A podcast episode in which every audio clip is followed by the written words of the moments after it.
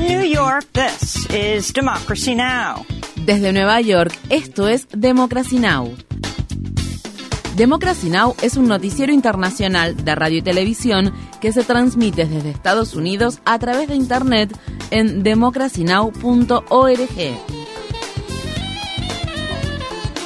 Welcome to Democracy Now!, democracynow.org. Bienvenidos a Democracy Now! en español democracynow.org barra es. El informativo de Guerra y Paz con Amy Goodman.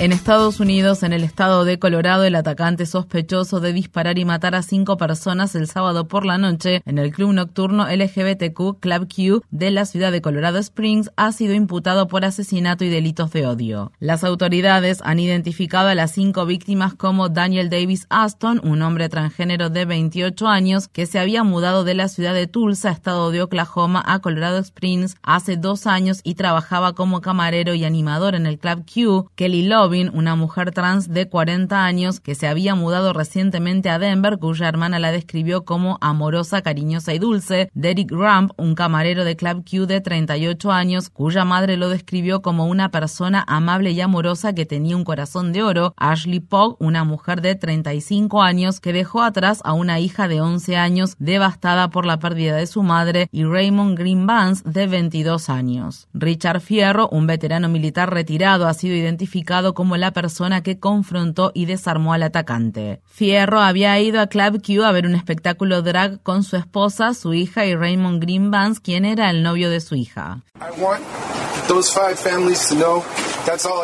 Quiero que esas cinco familias sepan que ellos son todo lo que me importa. Quiero que los que están en el hospital en este momento se recuperen. Por favor, recupérense. Salimos para ver un espectáculo y pasar un lindo rato, y gracias a Dios, Raymond Green Vance estaba sonriendo. Estaba bailando con mi hija y mi hija pudo pasar el último día con él feliz.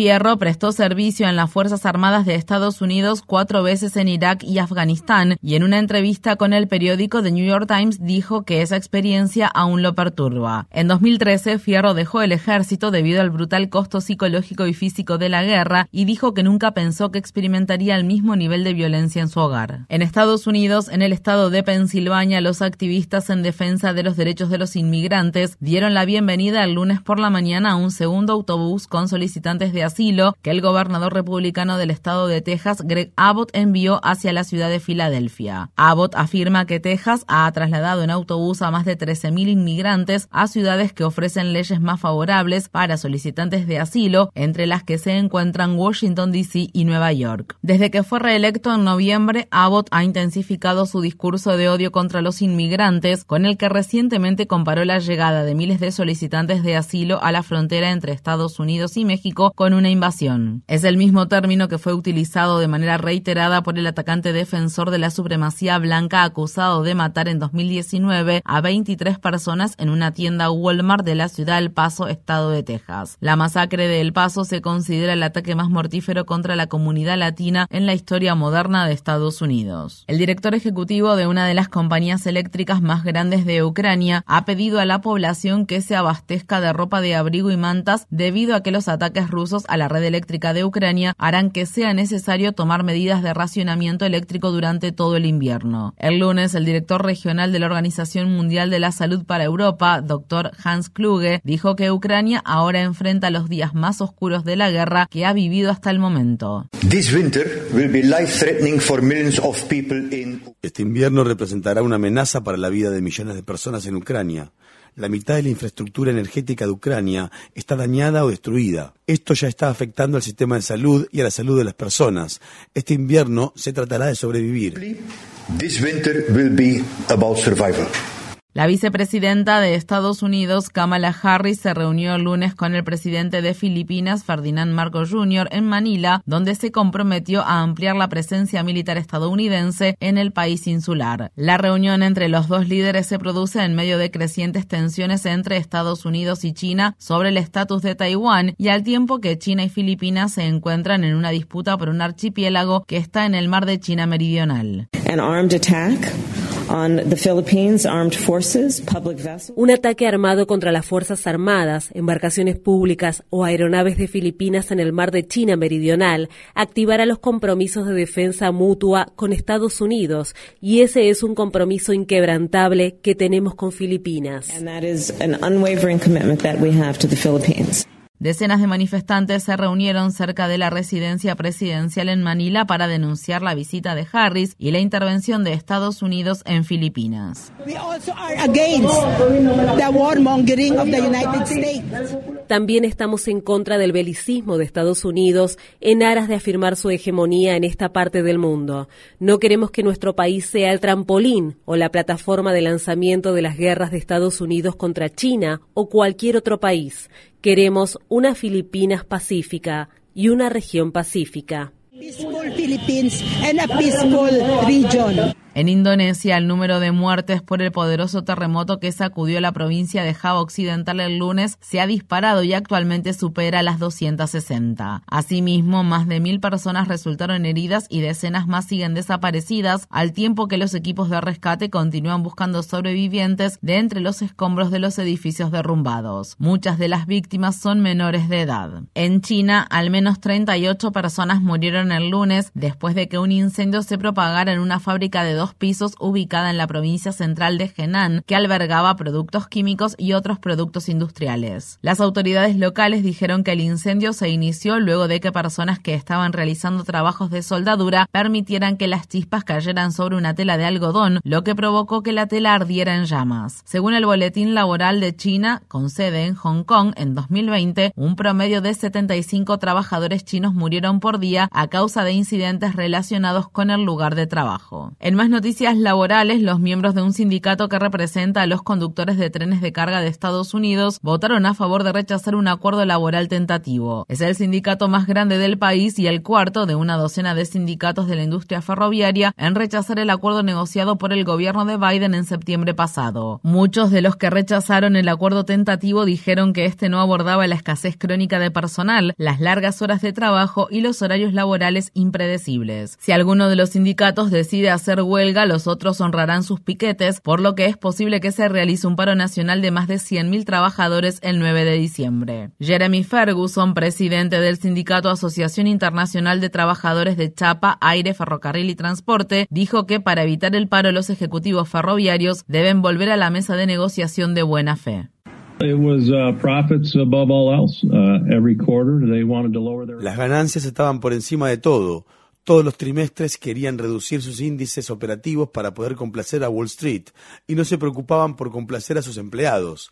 Creo que ha llegado el día en el que tienen que darse cuenta, de una forma u otra, de que deben tratar a sus empleados con respeto. En Estados Unidos, la gobernadora del estado de Alabama, Kay Ivey, emitió una orden de gran envergadura para detener todas las ejecuciones a nivel estatal y ordenó que se realice una revisión del sistema de pena capital de Alabama. Dichas órdenes fueron emitidas tras una serie de intentos fallidos en la administración de inyecciones letales en al menos tres ejecuciones de este año.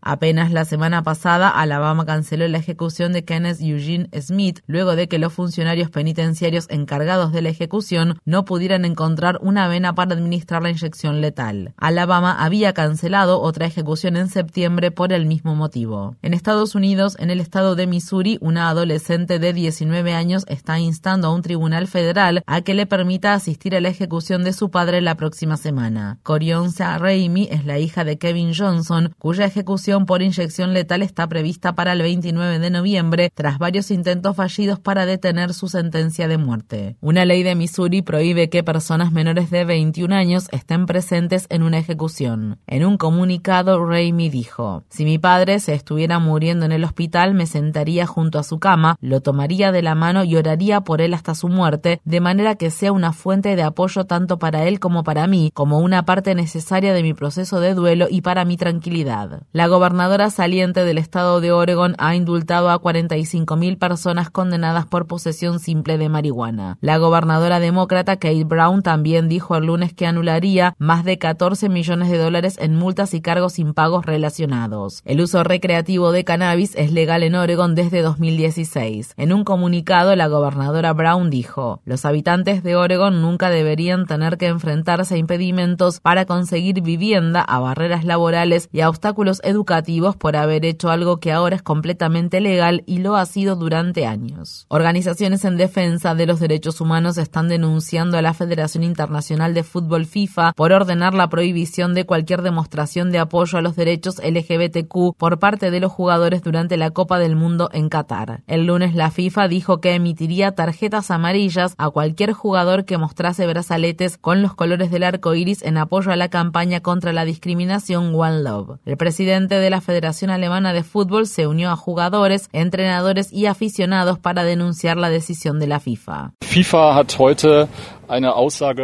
La FIFA ha prohibido hoy una declaración a favor de la diversidad y de los derechos humanos. Estos son valores a los que se compromete en sus propios estatutos. Esto es más que frustrante desde nuestro punto de vista y creo que también es un evento sin precedentes en la historia de la Copa del Mundo. Mientras tanto, la selección nacional de fútbol de Irán se negó a cantar el himno nacional iraní antes de su partido inaugural contra Inglaterra el lunes, lo que constituyó un silencioso gesto de solidaridad para con los manifestantes antigubernamentales que protestan en Irán. Infórmate bien. Visita nuestra página web democracynow.org/es. Síguenos por las redes sociales de Facebook, Twitter, YouTube y SoundCloud por Democracy Now! es.